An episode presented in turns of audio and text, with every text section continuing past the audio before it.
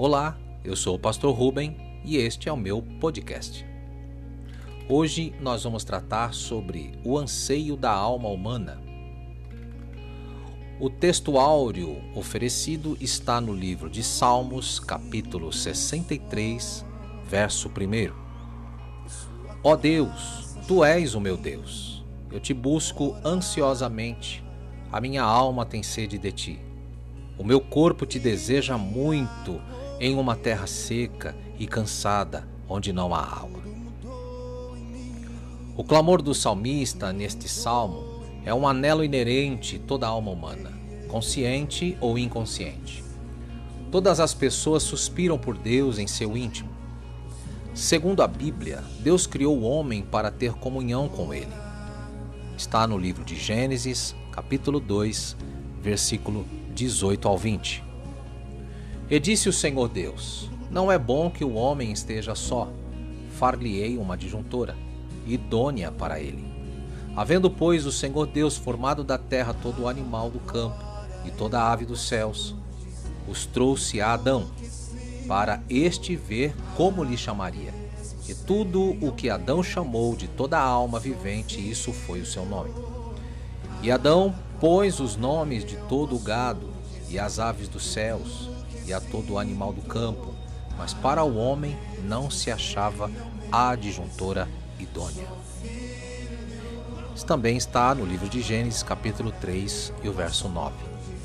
Portanto, o propósito da vida de todo ser humano seria andar com o seu Criador e gloriar-lhe o nome santo.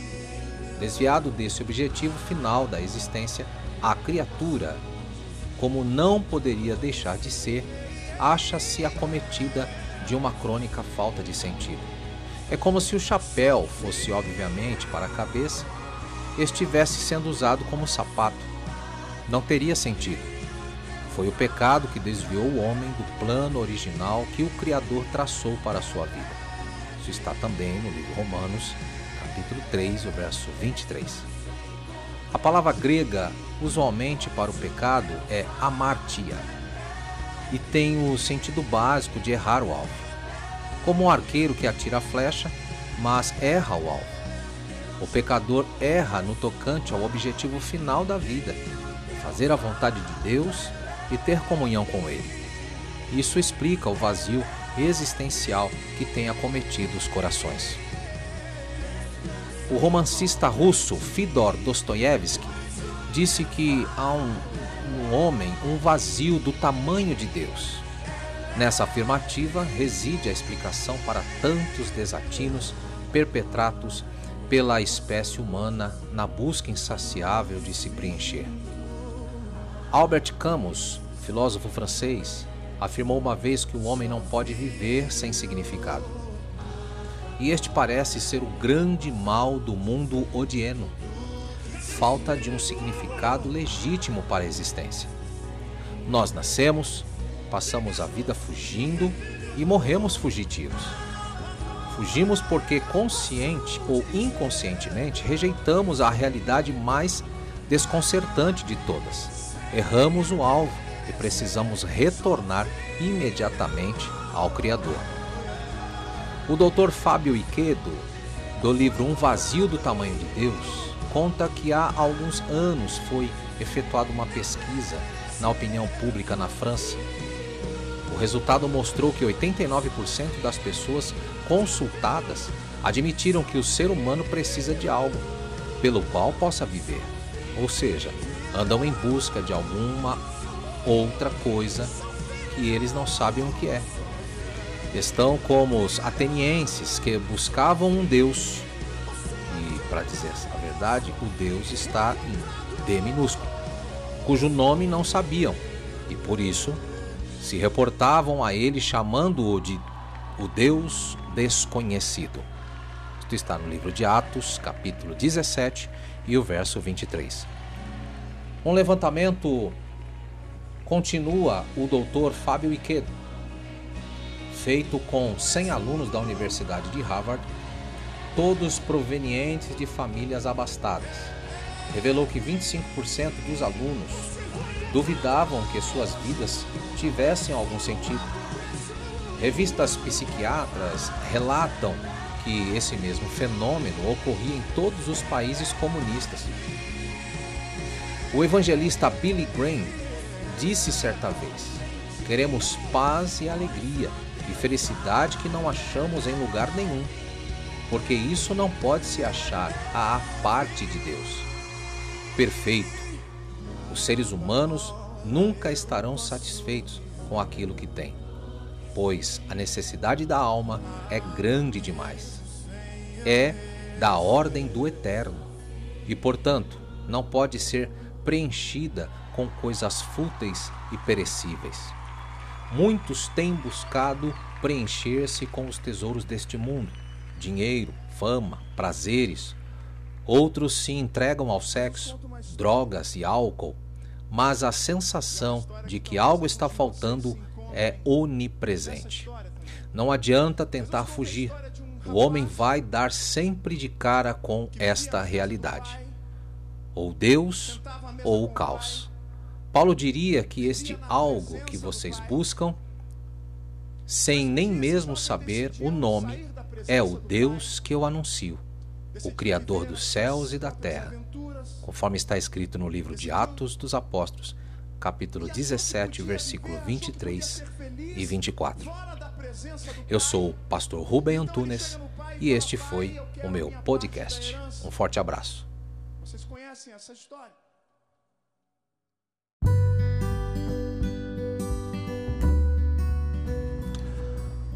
Olá, eu sou o pastor Ruben e este é o meu podcast.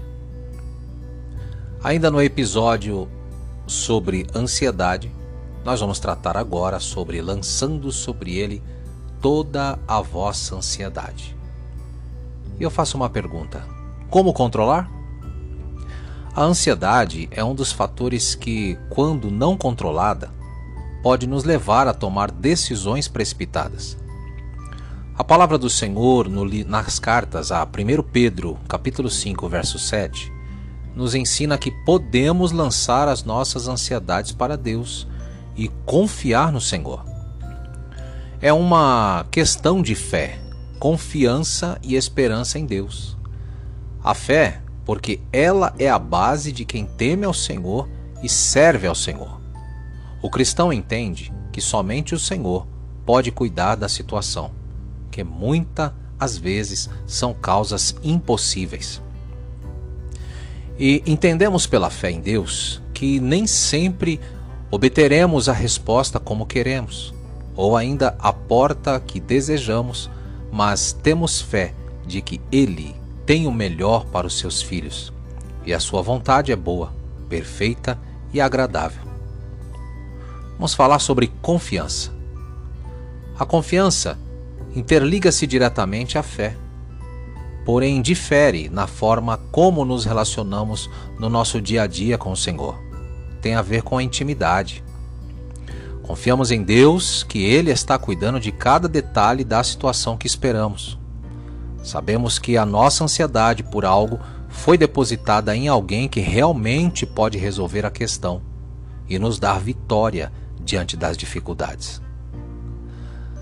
Em Salmos 125 e o versículo 1 diz assim: Alguém que nunca nos desamparou e jamais no, nos deixará sós, sem resposta ou provisão. Os que confiam no Senhor serão como os montes de Sião, que não se abalam, mas permanece para sempre. Vamos falar sobre esperança em Deus. Quando esperamos em Deus, temos a esperança que o melhor está por vir sobre nossas vidas. Descansamos nele, que tem cuidado de nossas ansiedades, tem criado caminhos que não existiam é, e aberto portas que estavam fechadas. O crente, enquanto espera, não se desespera, mas que no tempo certo o Senhor lhe dará a vitória e a solução para os seus problemas. Se é momento de provação, aproveite a oportunidade de crescimento e seja um obreiro aprovado, um homem aprovado, uma mulher aprovada. Louve e adore, pois depois da aprovação, grandes são as conquistas em diversas áreas de nossas vidas. Essas três características se interligam e durante o processo em que espera no Senhor, a sua fé fortalecida e sua confiança aumentada. Porque durante todo o processo de lançar sobre ele a ansiedade e obtenção da resposta, o Senhor forja nosso caráter. Nos tornamos crentes mais espirituais, estreitamos nossa intimidade com Deus e alcançamos outras vitórias no percurso. Vamos falar um pouco sobre cuidado com o transtorno de ansiedade. Muito importante é você avaliar o nível de ansiedade que você se encontra. Diferenciar um simples momento em que você se encontra ansioso por conta de uma situação ou se você sofre por transtorno de ansiedade já há algum tempo. É, nesses casos mais específicos, a pessoa desenvolve a síndrome com o passar dos anos, ou mesmo por conta do estresse, adversidade ou ainda uma perca grande na vida. Nesse caso, o, o transtorno é apenas mais um fator em meio a diversos sentimentos e outros fatores que podem contribuir para um desequilíbrio emocional. Sintomas como irritação, dor de cabeça, formigamento, tontura, inquietação, falta de atenção, palpitações e tensões são um dos sintomas físicos e psíquicos que você desenvolve dependendo do nível da ansiedade. É muito importante, diante de tal situação, procurar um especialista na área para tratar. É claro que continue orando e peça oração, mas não feche os seus olhos diante de uma gravidade, que precisará tratar não somente a questão, mas outros traumas também, dependendo da gravidade. Vamos falar um pouquinho sobre lições aprendidas sobre ansiedade. Deixar o Senhor cuidar dos nossos problemas é a melhor saída de muitas causas provém ansiedade. Espera por resultados, aspirações, espera por respostas, portas abertas e muitos outros. Porém, devemos sempre colocar diante do Senhor essas coisas e descansar nele. Caso contrário, poderemos tomar decisões fora do tempo e que nos causem grandes consequências, e estaremos semeando os frutos de nossas escolhas erradas, ou agidas de forma precipitada. Mesmo assim, Ele nos ama e cuida de nós, e nos mostra o caminho correto e a trajetória para não desviarmos mais dos nossos propósitos. E, e, geralmente desviamos do centro da Sua vontade quando estamos ansiosos e tomamos atitudes que não eram para ser tomadas, ou ainda quando não estamos no momento bom de equilíbrio emocional. Não somos perfeitos, é claro, mas depositar a nossa ansiedade em Deus é um exercício e precisa ser cultivada e aperfeiçoada com o tempo. Muito de nós é, só aprendemos certas coisas devido à experiência negativa que obtivemos por não saber esperar em Deus. Lembramos sempre dessa passagem no livro de Pedro, capítulo 5 e o verso 7, em que o salmista também é, nos ensinou: esperei com paciência no Senhor, ele se inclinou para mim e ouviu o meu clamor. Deus abençoe grandemente a sua vida. Eu sou o pastor Ruben e este é o meu podcast.